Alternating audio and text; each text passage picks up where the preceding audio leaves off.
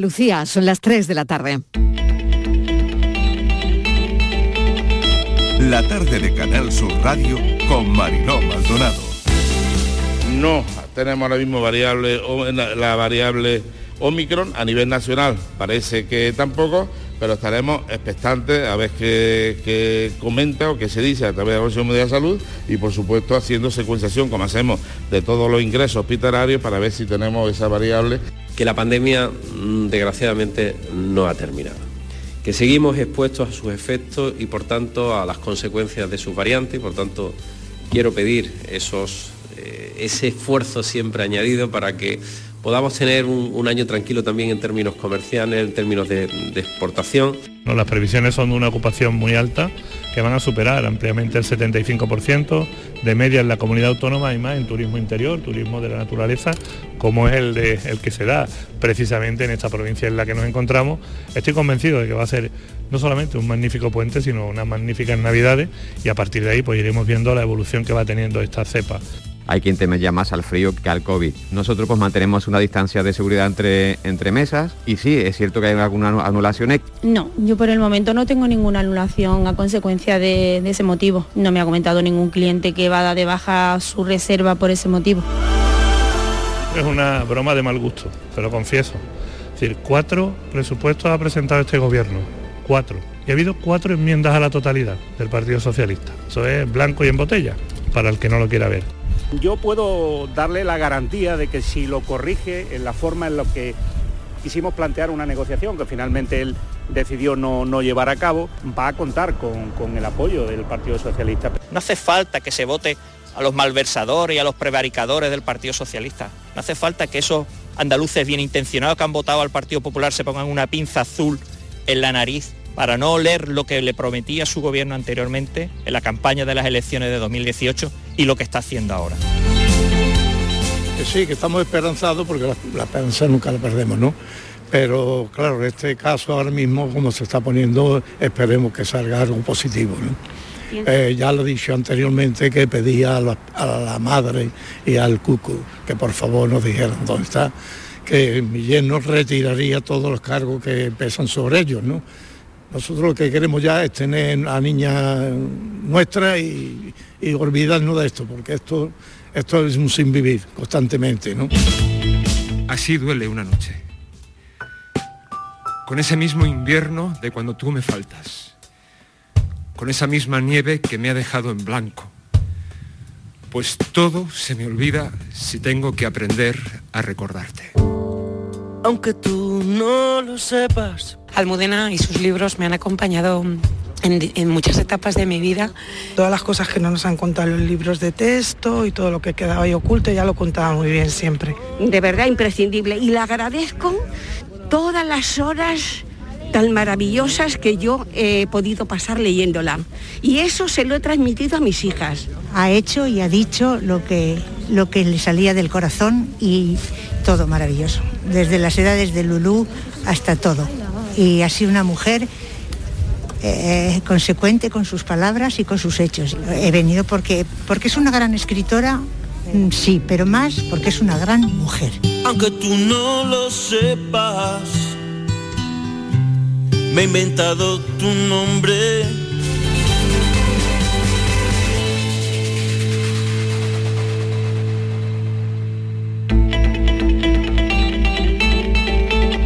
La tarde de Canal Sur Radio con Mariló Maldonado.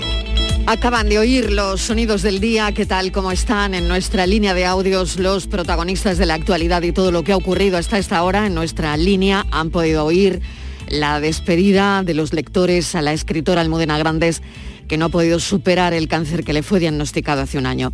Vamos a ver cómo estrenamos esta semana. De entrada se ha reforzado un poco la sensación de frío, sobre todo donde también tenemos viento. Informar sin alarmar, pero al alertar. Hay que hacer de nuevo el ejercicio porque seguimos pendientes de los indicadores y volvemos al bucle. Realmente no hemos salido del bucle nunca, pero la sensación hace un mes era mejor. Otro espasmos en esta crisis sanitaria es ahora Omicron. Hablaremos mucho de esta nueva variante, es la nueva variante del coronavirus de la que estamos pendientes, nos sacude de nuevo la sensación de una, no sé, vuelta a empezar. No hay ningún caso detectado aquí, se extiende ya esta nueva variante por Europa en plena sexta ola, pero hay división entre quienes ponen en marcha medidas extremas y quienes prefieren esperar a tener más información, más datos sobre la variante. La Organización Mundial de la Salud lo que sí ha hecho esta mañana es cuestionar el cierre de fronteras de algunos países. En Sudáfrica dicen que hay pocos datos sobre esta variante y que lo poco que se sabe no parece que sea peor que la Delta. Pero todo hay que confirmarlo. Japón, por ejemplo, se cierra Calicanto, no va a entrar nadie por sus fronteras. Tal vez la prioridad en Europa pase por vacunar a quienes no se han puesto todavía la primera dosis. El pasaporte COVID puede que haga que la vacunación coja ritmo. Las vacunas, hemos sabido esta noticia también esta mañana, podrán adaptarse a la cepa. Y esto podría ocurrir en 100 días. En 100 días Pfizer adaptaría la vacuna al nuevo virus, tres meses a partir de conocer los detalles científicos de la nueva variante. Y algo insólito, fíjense lo que ha ocurrido, un médico en Alemania, además dicen, dicen además que este médico es multimillonario, ha decidido vacunar por su cuenta y riesgo a gente con una vacuna que él ha creado sin ningún aval científico. ¿Qué cosas ocurren? Eh? Los precios siguen en su escalada marcando máximos históricos. De esto no se veía desde el año 92, desde el 1992. Es malo el IPC de noviembre. Eh, encarecimiento de todos los productos de la cadena alimentaria sin excepción y el precio de la luz que hoy cuenta con 215 euros megavatio hora, pero que mañana, mañana subirá bastante más. Y volviendo a Omicron, esa variante que asusta a las bolsas, a la economía, a la política, a los gobiernos, a la gente de a pie, a todos, cuyo seguimiento abre informativos y portadas de prensa y el nuestro propio, nuestro propio arranque de las tres, solo una reflexión. Los expertos han dicho miles de veces en este programa que la pandemia acabará cuando todo el planeta, sin excepción, estén vacunados les damos la bienvenida a la tarde.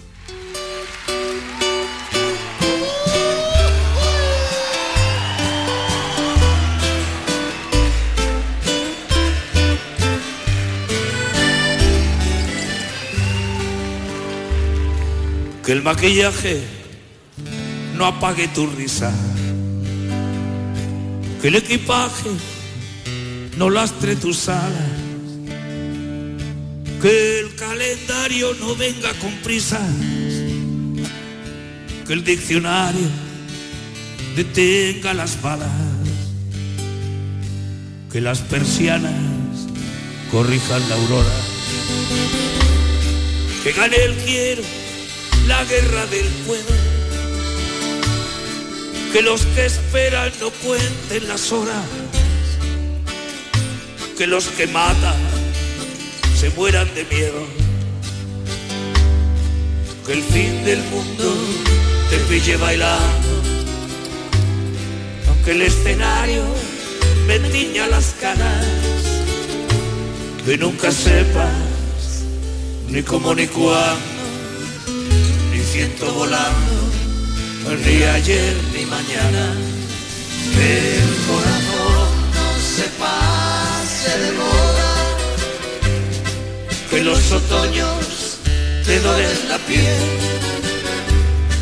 que cada noche sea noche de bodas, que no se ponga la luna de miel.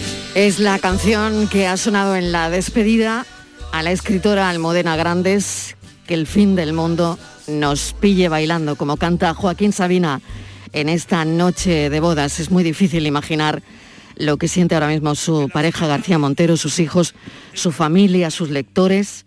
En 1994 García Montero le escribió algo que se ha viralizado en las redes. La ausencia es una forma de invierno. Que te aproveche mirar lo que mira. Que se divorcie de ti el desamparo. Que cada cena sea tu última cena. Que ser valiente no salga tan caro. Que ser cobarde no valga la pena. Que no te compre por menos de nada. Que no te venda amor sin espinas. Que no te duerma con cuentos de hadas. Que no te cierre el bar de la esquina. Que el corazón no se pase de moda. Que los otoños te doren la piel. Que cada noche sea noche de boda. Que no se ponga la luna de miel. Que todas las noches sean noches de boda. Que todas las lunas sean lunas de miel. Que todas las noches sean noches de boda. Que todas las lunas sean lunas de miel. Apachurre mecha vela. Vamos hasta la mesa de redacción de Estíbaliz Martínez, 3 y 12 minutos de la tarde, Omicron se ha vuelto, eh, ha vuelto a ser, es ahora mismo el nuevo quebradero de cabeza. La variante tiene un número, un número extremadamente elevado de mutaciones que pueden convertirla en más contagiosa y reducir el efecto de las vacunas sobre ella. En fin, no lo sabemos porque hay que estudiar todo esto y mm, lo que sí queremos saber es, bueno, más detalles sobre esta nueva variante, Estíbaliz Martínez. Hola Marilo, ¿qué tal? Buenas tardes. Pues sí, tú lo has dicho, eh, un nuevo quebradero de cabeza, hay que dar tiempo. Sí sabemos que la Organización Mundial de la Salud ha advertido hoy lunes que la aparición de esta variante es otro recordatorio de que la COVID no ha terminado con nosotros y de que, decía, las ganancias ganadas con esfuerzo podrían desaparecer en un instante. Lo cierto es, Mariló, que el mundo eh, ya sabemos lo que es esta pandemia, lo que es el virus, así que ha empezado a muchos países a tomar medidas para ganar tiempo a la nueva variante, bautizada, como tú decías, como Omicron y que llega desde Sudáfrica. Y ya son muchos los países europeos, Mariló, que han detectado la nueva cepa, entre ellos y uno de los últimos, nuestro vecino eh, Portugal que ha detectado 15 casos de, futbolistas de un equipo de fútbol de primera división. Pues han sido, ha sido así como ha llegado esta variante a, a, Portugal. Tú lo decías, en España aún no ha llegado, no se ha detectado ningún caso de esta variante, pero desde hoy sí que se imponen 10 días de cuarentena a todos los viajeros procedentes de zonas consideradas de alto riesgo. ¿Qué sabemos, Mariló? de Omicron. Bueno, pues lo cierto es que por ahora la información sobre esta nueva variante es escasa y los expertos, ¿qué dicen? Pues nos piden tiempo, tiempo para, para investigar, tiempo de investigación. Sabemos que el número de contagios identificados aún por ahora es bajo para sacar muchas conclusiones y también se nos dice que la situación puede cambiar en las próximas semanas y esto es lo que nos dicen expertos eh, sudafricanos y hasta aquí es más o menos lo que sabemos de manera resumida. Vamos a entender algo más eh, las variantes. Eh, vamos a charlar con Javier del Águila, epidemiólogo, experto en medicina preventiva y de salud pública. La Organización Mundial de la Salud el viernes ya elevó a la categoría de preocupante esta nueva variante, la quinta, que recibe esta denominación desde el principio de la pandemia. Doctor del Águila, bienvenido. Gracias por atender nuestra llamada una vez más, porque esto, como digo, estamos en bucle y siempre acudimos a los expertos para que nos expliquen eh, lo que nos cuesta entender. Muy buenas tardes y gracias a vosotros por la invitación nuevamente. Bueno, hay que vigilar, está claro, muy de cerca, esta nueva mutación, doctor. Pues absolutamente. Además, creo que esto enlaza a la perfección eh, con lo que comentábamos la, la, última vez que hablábamos aquí. Y si me permitís recordarlo, eh, de lo que hablaba era de la importancia no de mirar únicamente a los países eh, de Occidente, a los países desarrollados en términos de vacunación, sino la gran importancia que era eh, que la vacunación fuera global.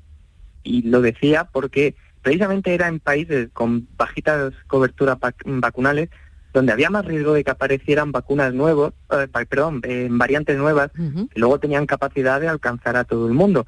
Y es lo que ha pasado una vez más, igual que sucedió con las otras variantes.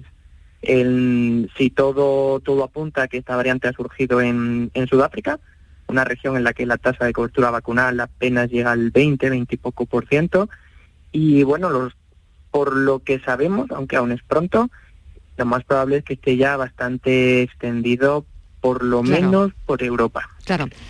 Em, quería hacerle una reflexión que yo creo que cuando ya llevamos un tiempo ¿no? hablando de, de todo esto, eh, cuando conocimos la variante Delta, normalmente, doctor, para cuando avisamos, o nos avisan, mejor dicho, de una nueva variante, y ya la tenemos encima. Se ha visto en todas las anteriores. Pues claro, ¿de qué cierres estamos hablando, no? De los vuelos directos. Eh, yo me lo pregunto, ¿no? Porque, por ejemplo, eh, España mm, casi no tiene vuelos directos a los países del sur de África, ¿no? Los viajes siempre son con escala, ¿no? donde verdaderamente en esas escalas yo entiendo que se puede perder el rastro, ¿no? Eh, entonces, bueno, hemos conocido de hecho, ¿no? Los casos que han llegado a Bélgica eh, no venían del sur de África, sino de Egipto con escala en Túnez. Claro, por, lo tanto, ¿de qué hablamos? Pues estamos hablando de lo que son las distintas escalas a las que una enfermedad eh, suele transmitirse en el momento en que estamos, estamos hablando de las escalas internacionales, es decir, cuando una variante surge en un país y empieza a difundirse fundamentalmente a través de los viajes aéreos de la red de transporte internacional. Em, pero una vez que esa, que esa introducción ha tenido lugar, lo cual es muy sencillo porque no solemos conocerlo al principio, comienza, llega a un país, comienza a amplificarse y luego dentro de esos países pues se producen otros fenómenos de, de, difusión, eh, especialmente en Europa que tenemos pues, una movilidad eh, muy alta gracias al espacio Schengen. Y una vez que llega a un país, bien sea por un vuelo internacional o por otro tipo de desplazamiento más interno a nivel europeo, pues comienza la difusión dentro de, pues, pues en este caso en nuestro país, cuando, cuando llegue, pues comenzará otra difusión pues en función de cómo nos movamos nosotros dentro de España. Pero estamos hablando de escalas y efectivamente a día de hoy eh, la escala todavía es internacional, fundamentalmente aérea. Pero ya el hecho de que tengamos algunos casos en países europeos eh, me hace pensar que no tardaremos demasiado en, ver su expansión dentro de Europa y su llegada a los distintos países. Hmm. Otra cosa que quería preguntarle es, ¿usted cree eh, que puede ayudar el pasaporte COVID? Porque ya saben, ¿no?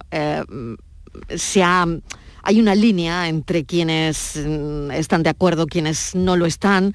Em, también, ¿no? La justicia es un escollo ahora mismo ahí, ¿no? En algunos sitios de una manera, en otros de otra. ¿Cree que puede ayudar verdaderamente el pasaporte COVID? Bueno, francamente, creo que en España su utilidad puede llegar a ser quizá un poco más limitada. Me explico. Em, lo que hemos, la poca experiencia que, hemos podido documentar en, otros países em, es que es verdad que ha tenido un cierto efecto a la hora de, hacer que la gente se vacune. Em, por, bueno por, por la razón de que quieren ir a restaurantes, a bares, quieren salir.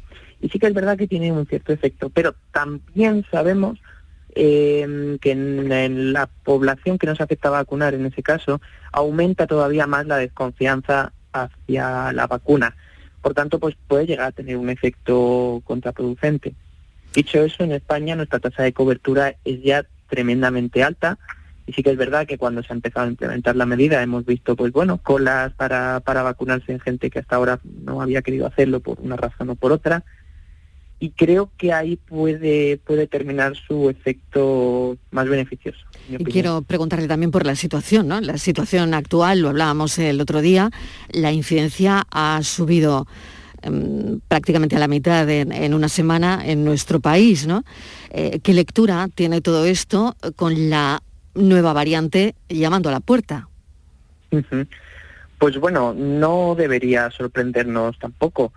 Hemos visto cómo comenzaban el resto de ondas epidémicas, siempre, siempre pasa igual, es una subida lenta de la incidencia de los casos, eh, que en la medida que arrancan comienzan a multiplicarse hasta que llega un momento que es exponencial y volvemos a, crecer los, casos. Esto no es nuevo, lo hemos vivido, esta sería la sexta onda y por tanto yo creo que nos podemos hacer todos una idea de lo que va a poder ocurrir en las siguientes semanas eh, y también de la importancia que la importancia que tendría empezar a pensar en alguna medida. Muy bien. Estíbaliz, mm, seguro que tienes un montón de cuestiones. Adelante, por favor. Hola, buenas tardes, doctor. Yo le quería preguntar, no sé si hay mm, respuesta por la, vacuna, esa tercera dosis que se está empezando a poner, ¿puede proteger contra el Omicron, suponiendo que, bueno, que esa tercera dosis se supone que fortalece la respuesta inmune? Pues eh, gracias por la pregunta, Estivaliz. Eh, la, respuesta más honesta es que aún no lo sabemos. Eh, respecto a la tercera dosis, en, general, no pensando solo en Omicron, sí que es verdad que tenemos datos bastante sólidos de que sobre todo las personas mayores, una vez transcurridos seis meses de la segunda dosis de vacuna, la respuesta inmune pierde fuerza. Y esto es algo que tiene que ver, bueno, pues con un proceso muy natural que es el envejecimiento que también afecta al sistema inmune. No, no nos es un fenómeno desconocido, es algo eh, esperable, aunque no deseable. Y la tercera dosis es verdad que va a ayudar a proteger a estas personas más vulnerables. Respecto a Omicron, es pronto para saberlo. La razón de esta alarma que se ha generado es probablemente la gran cantidad de mutaciones que contiene y datos genéticos que nos hacen pensar que lleva mucho tiempo mutando antes de que hayamos sido capaces eh, de detectarla. Eh, la buena noticia es que muchas de esas mutaciones, de forma independiente, ya estaban presentes en otras variantes que luego pues no han dado lugar a, a problemas realmente graves, más allá de la alta transmisibilidad de Delta. Lo que no sabemos es el efecto combinado de todas ellas y eso es lo que necesitamos todavía tiempo para, para conocer. Las últimas informaciones que nos llegan de Sudáfrica es que no están encontrando una mayor gravedad de los casos, una mayor tasa de hospitalización o mucho menos fallecimiento en estos pacientes en comparación con la variante Delta y eso es muy esperanzador. Faltan conocer datos em, de escape vacunal, es decir, si el virus es capaz de evadir la inmunidad creada por la vacuna, pero es demasiado pronto para saberlo. Y por último, eh, hemos dicho, además, eh, lo ha dicho aquí en ocasión, eh, en ocasiones todo el mundo, todos los investigadores que, a los que le preguntamos que hasta que todo el mundo no esté vacunado, hasta que mm, países en desarrollo no tengan la primera dosis, esto no acaba. Pues fundamentalmente, lo hablábamos en nuestra, nuestra anterior entrevista mm. y me reafirmo y además tenemos un nuevo caso que lo, que lo ejemplifica, por desgracia. Eh, las variantes, eh, las mutaciones, eh, son un fruto de una alta transmisibilidad. Cuanto más se transmite el virus, más probabilidades hay de que en una de esas réplicas se altere. Y eso es lo que pasa. Cuanto menos se transmita en todo el mundo, menos probabilidad habrá de que surja una nueva variante. Y por eso es tan importante que eh, las vacunas lleguen a, todos los países en vías de desarrollo y que el mundo occidental deje de acapararlas como está haciendo ahora mismo. Doctor, muchísimas gracias por habernos atendido y explicado una vez más todas estas dudas que, que surgen en cuanto ya aparece el nombre de la nueva variante Omicron. Javier del Águila es epidemiólogo. Muchísimas gracias, experto en medicina preventiva y salud pública. Un saludo. Muchísimas gracias y hasta la próxima. Gracias. El ser humano ha lanzado una serie de señales e impactos al medio ambiente que ahora, bueno, pues se vuelven de alguna manera contra nosotros, ¿no? Comprometiendo la salud, el bienestar, la supervivencia eh, a largo plazo. Queremos hablar con un biólogo, un experto, doctor en ciencias biológicas por la Universidad Complutense de Madrid. Actualmente es profesor de investigación en el CSIC, profesor asociado en la Universidad Rey Juan Carlos de Madrid y recientemente hay que felicitarle porque es premiado por el premio Rey Jaume I a la protección del medio ambiente. Se llama Fernando Valladares y lo vamos a saludar enseguida. Pero Estivali, desde luego que tenemos que pensar también en todo esto, ¿no? Cuando hablamos ya de plagas, pandemias, nuevas variantes. Sí, Marilo, hemos oído de este biólogo eh, premiado, investigador, decir que la mejor vacuna eh, era un ecosistema que funcionase bien. Y no sé si no lo hemos cargado, pero estamos en ello, porque el ser humano, Mariló, ha lanzado una serie de señales, impactos al medio ambiente que ahora vuelven el efecto boomerang, ¿no? y entonces vemos cómo vuelve y cómo eh, afecta a la salud, al bienestar y a la supervivencia a largo plazo. Eh, nuestro invitado, creo, Marilo, dicen que por su claridad y valentía a la hora de exponer cualquier tipo de, de materia, pues que es digno de escuchar y por supuesto muy premiado Marilo. Y en cuanto al COVID, decía en una ocasión que la culpa no es del murciélago ni del pangolín. Fernando Valladares, profesor, bienvenido. Gracias por atender nuestra llamada y enhorabuena por ese premio. Muchas gracias, muchas gracias. Un, placer estar con vosotros. Bueno, pues recuerdo eh, esa frase ¿no? que acaba de poner sobre la mesa mi compañera Estivaliz, donde usted decía que la culpa de todo esto que nos está pasando no es ni del murciélago ni del pangolín. Claro, tenemos tendencia un poco, ¿no? Ahí ese dicho también de muerto el perro se acabó la rabia, lo cual ni siquiera, ni mm. siquiera es muy cierto, pero tenemos mm. tendencia a pagarla con el, con el mensajero, en este mm. caso el que transporta los, los virus o las bacterias peligrosas para nosotros, cuando en realidad los problemas vienen de, vienen de lejos. Está claro que no hemos acabado con la pandemia, fíjese, ¿no? Estamos hablando de la nueva variante y lo hacemos desde la Radio Pública Andaluza, por supuesto, sin alarmar, pero hay que alertar a, todo el mundo de que esto está ahí eh, y hay que dar toda la información, ¿no? Toda la que podamos y, de calidad, ¿no? Pero, profesor Valladares, em, ¿tendremos más pandemias? Esto, esto, pues, esto nos hemos instalado en algo en algo así que no se va tan fácil y que no sabemos cómo será lo próximo? Mm.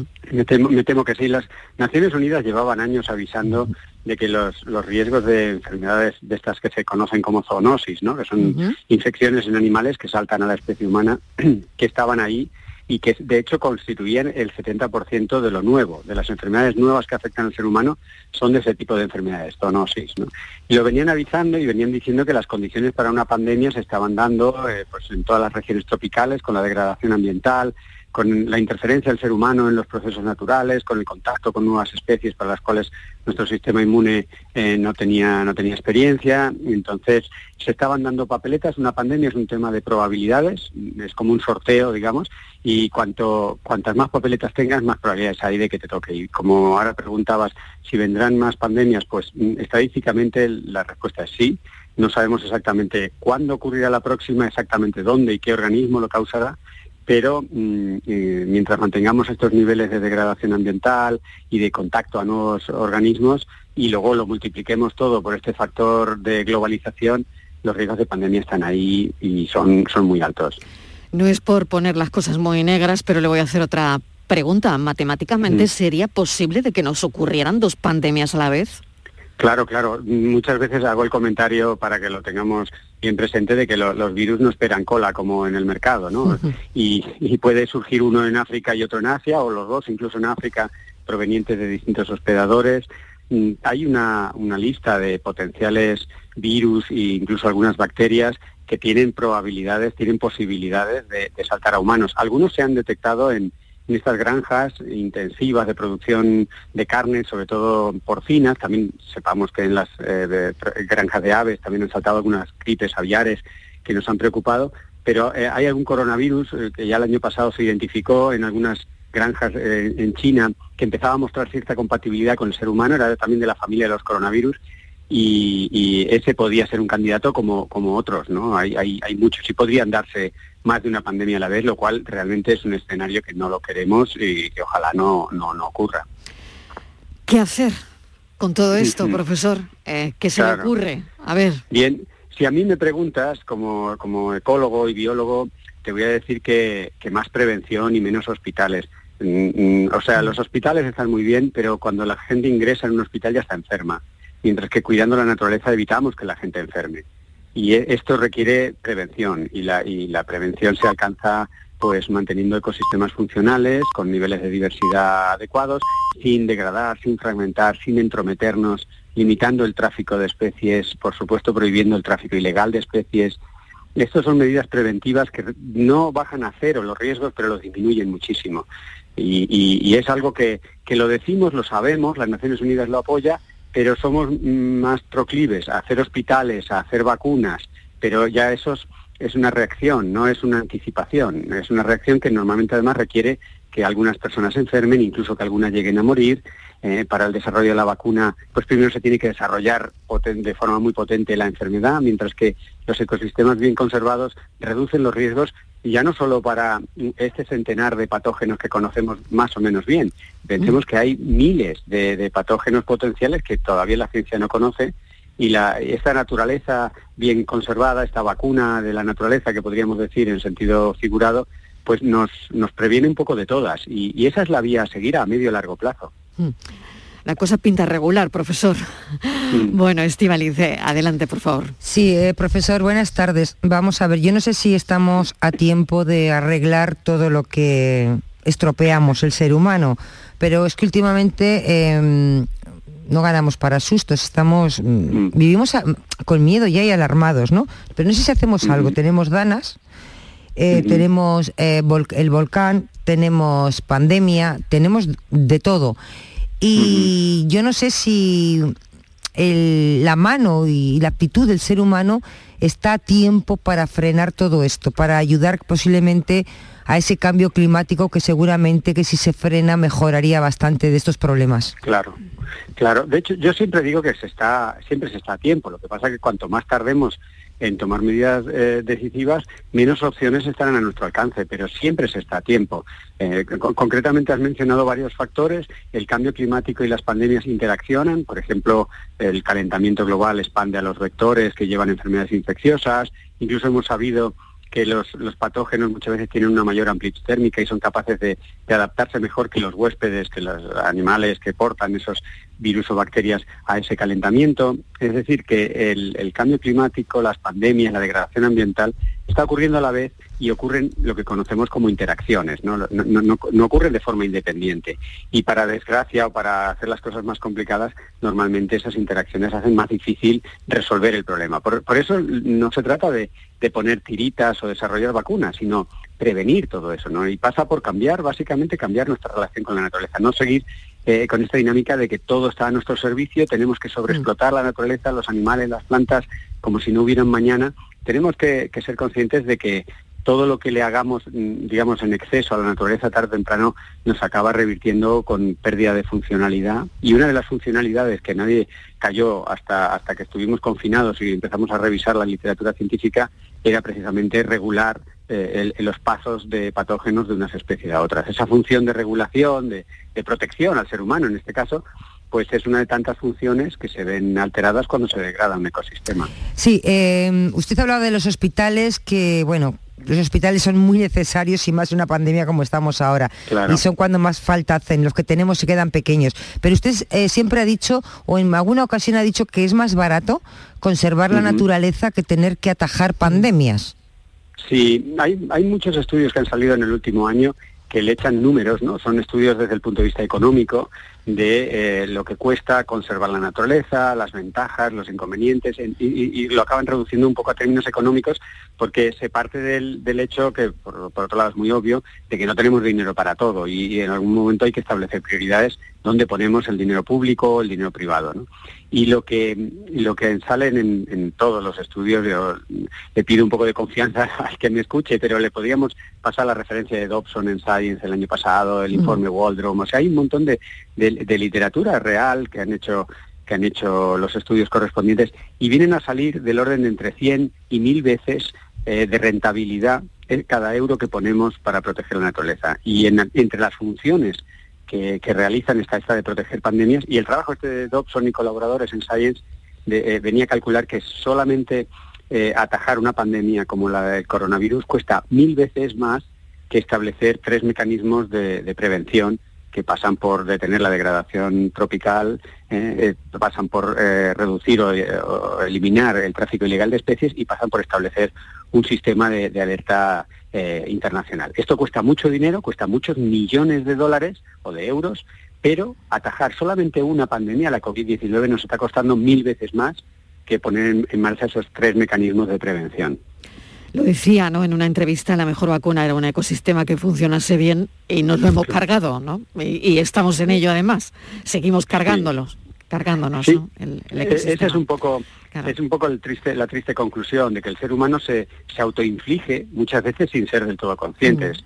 Eh, a veces eh, con cierta conciencia y mirando a otra parte, pero nos infligimos nos infligimos amenazas, ¿no? El cambio climático es otro ejemplo grandísimo, ¿no? Donde sin querer emitimos gases de efecto invernadero a la atmósfera, pero ahora ya sabemos los efectos que eso tiene y lo, sufrimos en forma de filomenas, de inundaciones, de, de- incendios de sexta generación. Eh, Lo, estamos viendo. Entonces, creo que es momento de que, de que cambiemos mm, profundamente. Y en las reuniones internacionales la ciencia lo dice muy claro, pero luego las actuaciones, los compromisos no están a la altura del conocimiento que tenemos. Profesor Valladares, disfrute de su premio, enhorabuena de nuevo, le agradecemos enormemente que nos haya atendido y ojalá todo esto que usted cuenta y que investiga nos haga reflexionar. Muchas Un gracias. saludo, gracias a muchas gracias. Adiós. Un saludo. Chao. La tarde de Canal Sur Radio con Mariló Maldonado. También en nuestra app y en canalsur.es.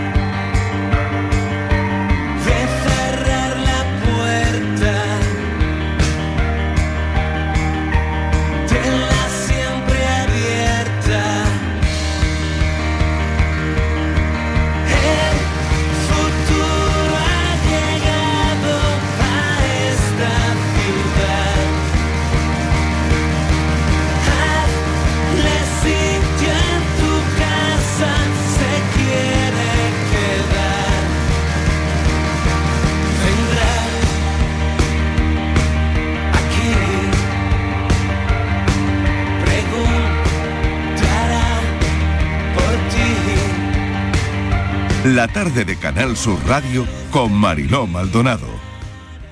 ¿Estás lesionado? Elige la fisioterapia avanzada de Clínicas Beyman. En Clínicas Beyman ponemos a tu servicio a fisioterapeutas de primer nivel equipados con la última tecnología. Nuestra meta es tu recuperación. Somos la fisioterapia oficial de 18 federaciones deportivas de Andalucía. Si necesitas recuperar tu salud, tu rendimiento y tu bienestar, pide tu cita en clínicasbeyman.es.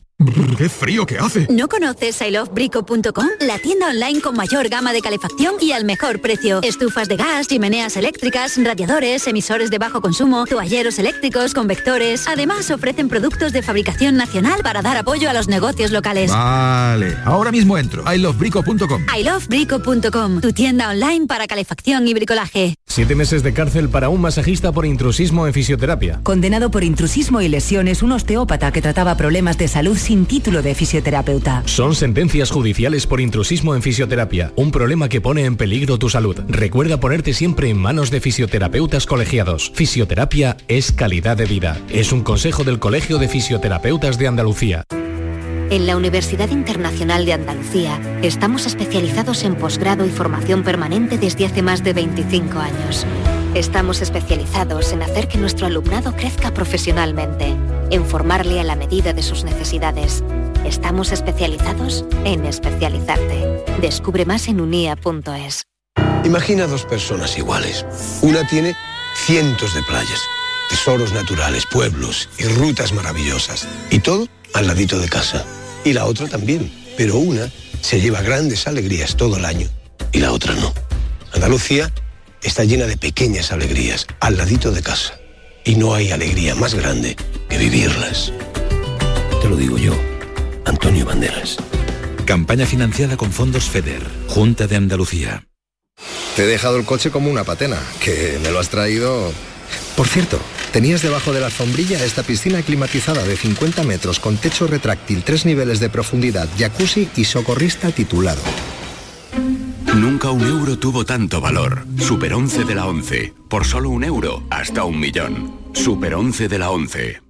11. Juega responsablemente y solo si eres mayor de edad. Manolo, ¿estás pensando lo mismo que yo? Pues claro, Ana, estoy pensando en los romeros de Alanís. Jamón, paleta, caña de lomo y embutidos de bellota son su especialidad. Y ya hay que ir disfrutando. Como siempre me lees el pensamiento. Ahora mismo entro en shop.losromerosdealanís.com y en dos días tenemos nuestro jamón en casa. Pero ibérico de bellota, ¿eh, Ana? Los romeros de Alanís. De nuestras dehesas a tu mesa.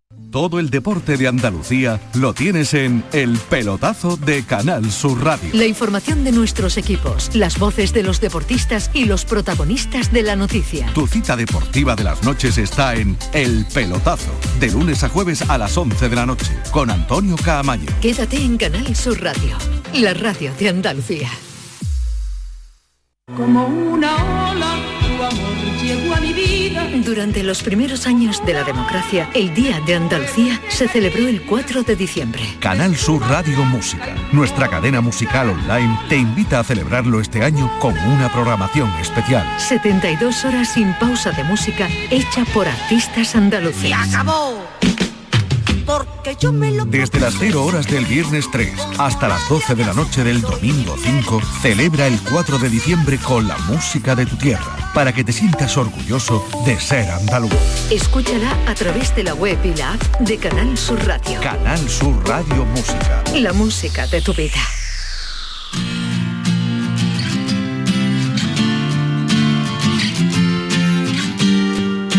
La tarde de Canal Sur Radio con Mariló Maldonado.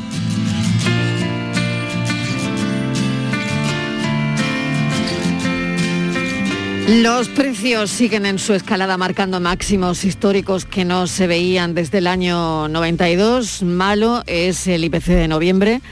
Y bueno, vamos conociendo también cosas que van ocurriendo alrededor, como eh, lo que ha ocurrido con los pescadores de Sanlúcar, que recomiendan comprar ya los langostinos estivaliz.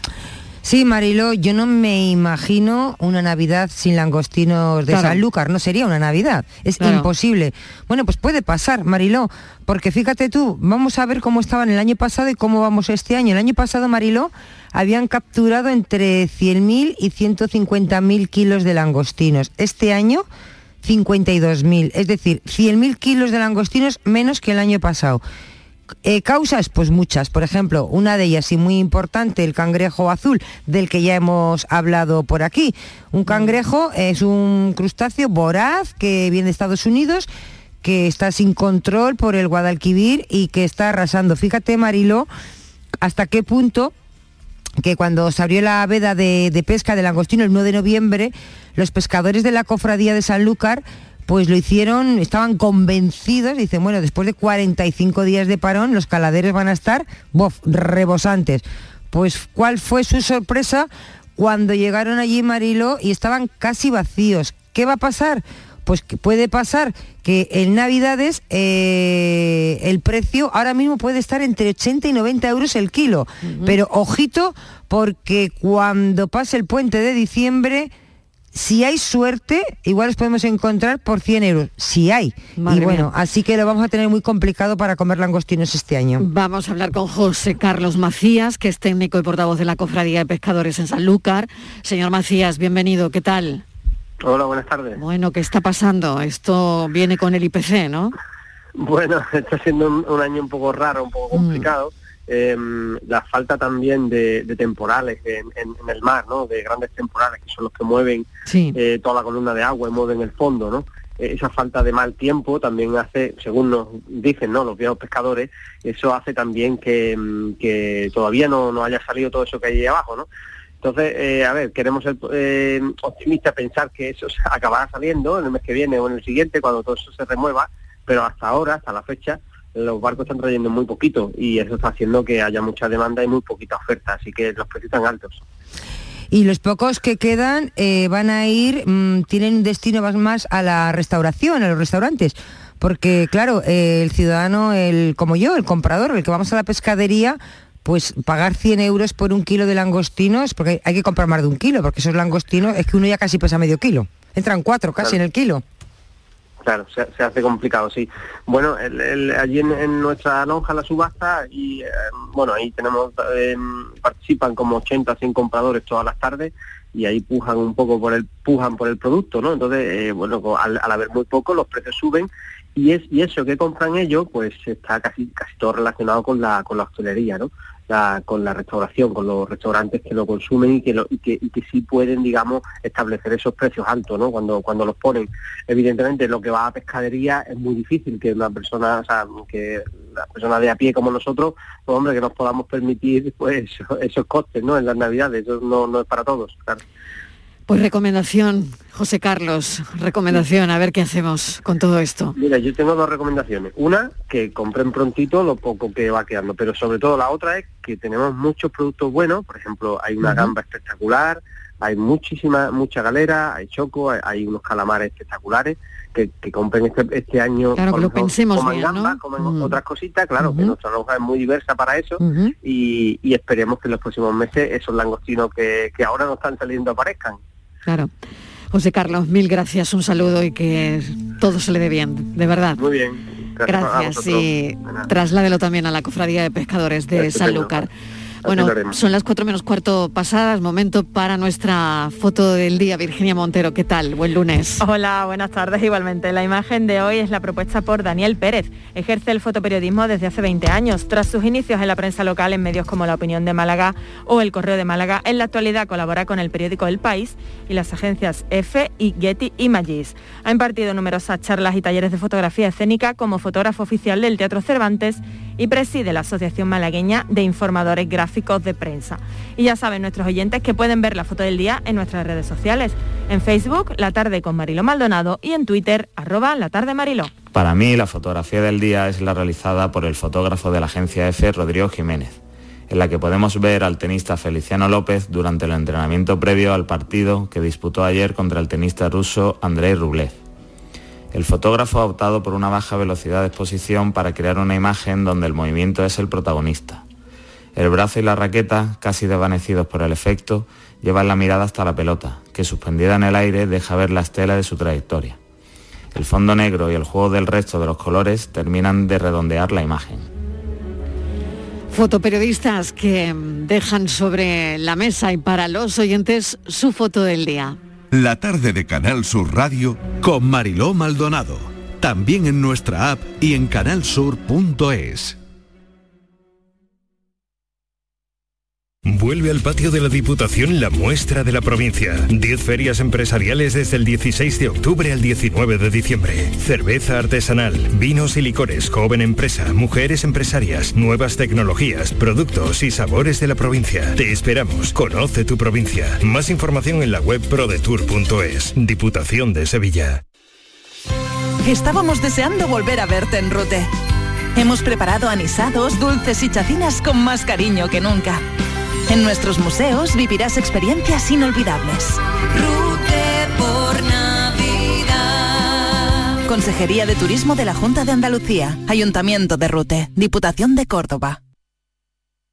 OCU, la mayor organización de consumidores y usuarios de España, llega a Sevilla. Inauguramos oficina para conocer más de cerca los problemas de consumo a los que te enfrentas diariamente, informarte y ayudarte a resolverlos. Ven a visitarnos en calle María Auxiliadora 12 o llámanos al 955-250-361. OCU, la fuerza de tus decisiones. Decimonoveno Mercado del Queso Artesano.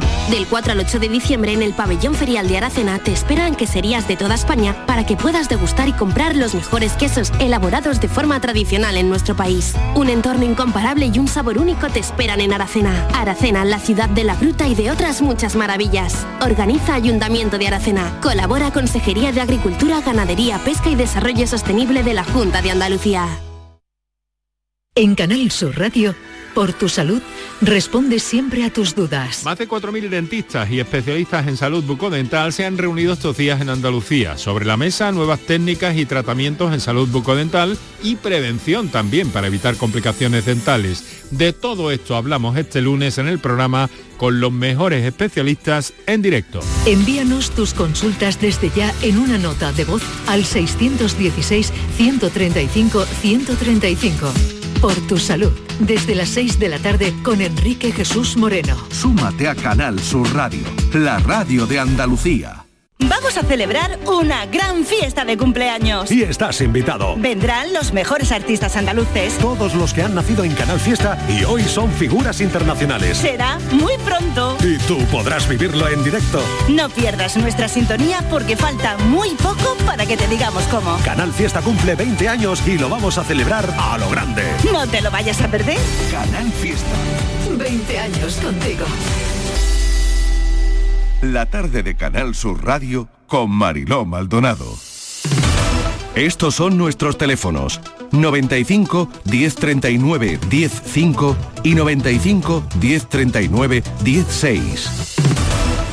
Andalucía pregunta a esta hora con nuestro abogado José María del Río, experto en derecho de familia. Aquí podemos hablar de todo, de herencias, de divorcios, de separaciones. Y Virginia, que ya tiene pensado cómo trazamos hoy las El preguntas, eh, el arranque con José María del Río. José María, ¿qué tal? Hola, buenas tardes, Mariló.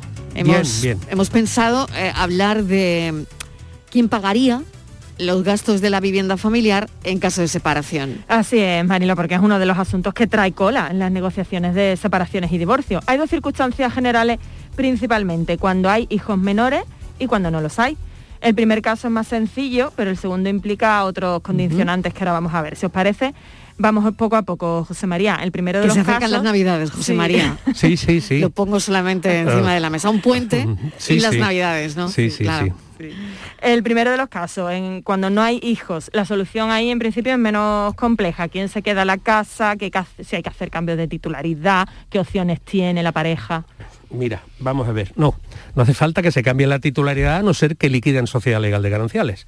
Pero si dos personas, hombre, mujer, mujer, mujer, hombre, hombre, deciden eh, romper su vínculo matrimonial, eh, normalmente, si no existen hijos mayores, la ley dice que el juez lo podrá acordar o podrá determinar la atribución en favor de uno de ellos, siempre y cuando concurran dos circunstancias, que sea ese el interés más necesitado de protección y siempre por un plazo. Es decir, el juez temporaliza la atribución exclusiva al derecho de uso y disfrute a uno de los progenitores y dos, tiene que ser ese progenitor el interés más necesitado de protección. Ese será el que de alguna manera quede por un tiempo en el uso y disfrute del domicilio conyugal, Eso en el caso de que no haya hijos. en el caso de que no haya hijos. Ya cuando nos vamos a los niños, donde hay presencia de, de menores, ¿qué opciones hay? ¿Cómo se gestiona el uso? ¿Quién se queda?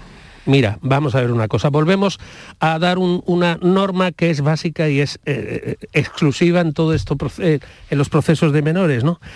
Ya siempre se dice que el juez en este caso va a tener en cuenta el interés, el interés y el beneficio de los hijos. Entonces, cuando existe eh, hijos menores, va a ser el progenitor que quede con la guarda y custodia de los hijos el que tenga también la atribución judicial del derecho de su disfrute.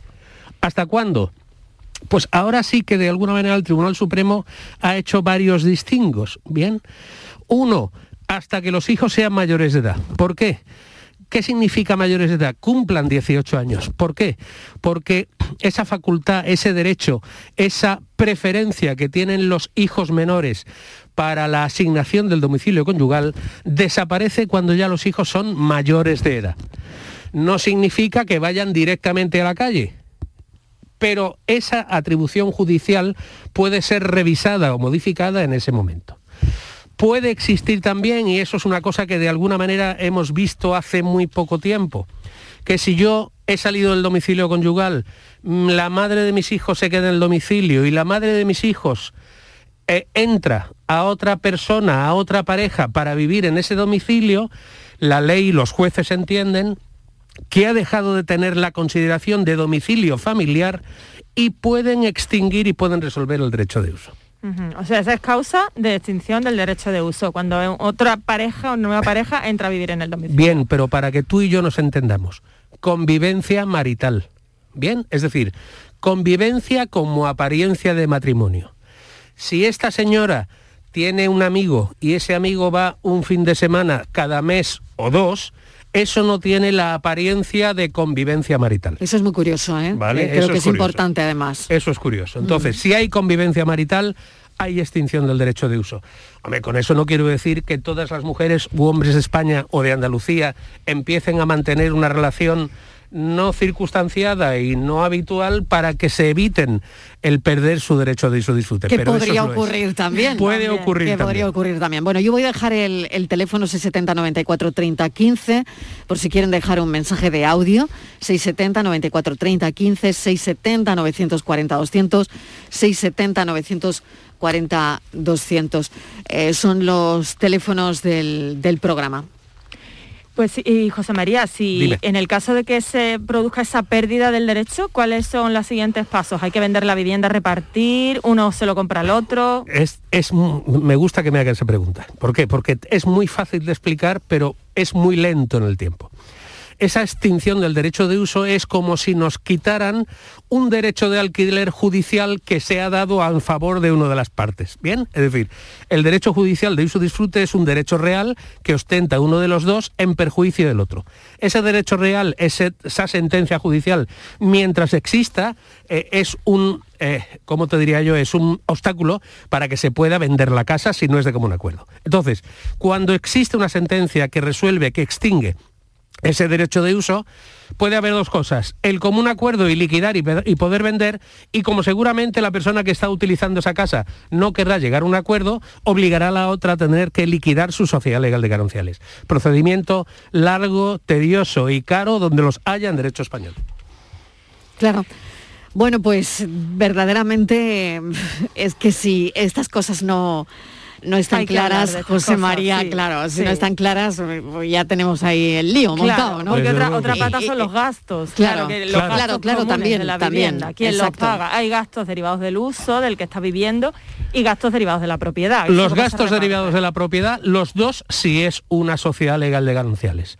Los gastos derivados del uso, el que está usando y disfrutando de la vivienda. Por Es fácil. ejemplo, el IBI, el seguro del hogar. Los el- dos. los dos.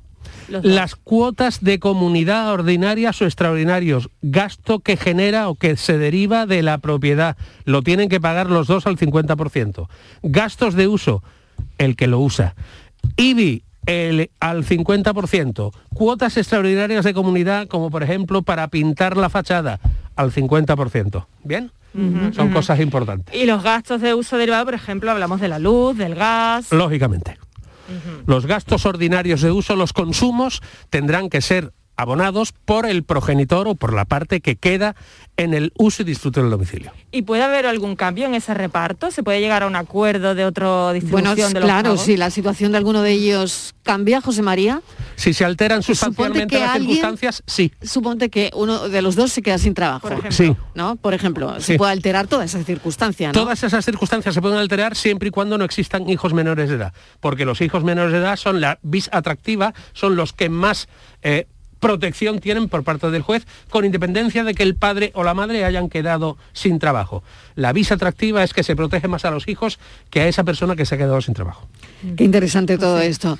Bueno, pues hemos aclarado unas cuantas cosas. El lunes que viene vuelve José María del Río con todo esto que tiene mucho que ver con el derecho de familia. José María, mil gracias como siempre. A vosotras siempre. Hasta Buenas ahora. tardes. Adiós. Adiós. Hasta ahora, Hasta ahora, Virginia. hasta ahora.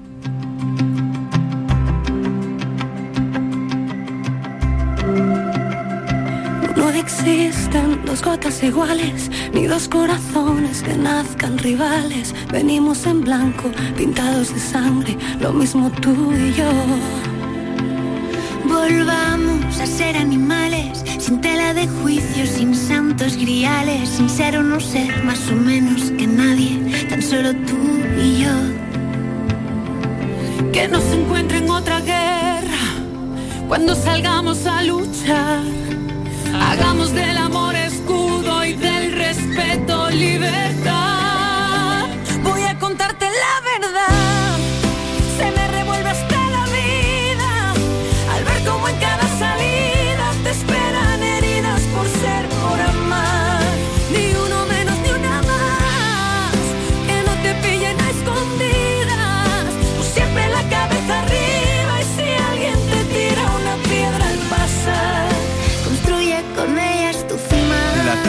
Canal Sur Radio con Mariló Maldonado. También en nuestra app y en canalsur.es.